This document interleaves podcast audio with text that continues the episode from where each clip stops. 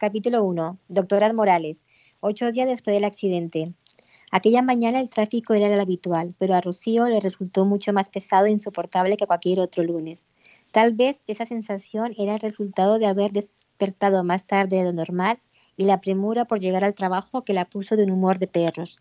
Además, la niebla había inundado otra vez la, urbe después de algunos días de tregua y permanecía más densa, triste y adherida al asfalto que de costumbre, y ello no solo le impedía ver con mayor claridad, sino que al mismo tiempo le producía una melancolía que le llegaba hasta los huesos.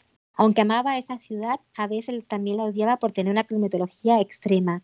La primavera y el otoño prácticamente eran existentes y el verano y el invierno se adentraban con fuerza hasta las siguientes estaciones, siendo cada vez más intensos año tras año. No obstante, el ser humano se adapta a las situaciones más difíciles y adversas, incluso al dolor físico y emocional. Gracias a ello somos capaces de sobrevivir a estos cambios tan bruscos de temperatura y a cualquier otra penuria, repetía constantemente cuando el tiempo no era su mejor aliado. Ella sabía mucho de eso, pues toda su vida se había enfrentado con coraje a sus miserias y esto la había convertido en una mujer fuerte, capaz de superar cualquier adversidad, incluso su repentina separación.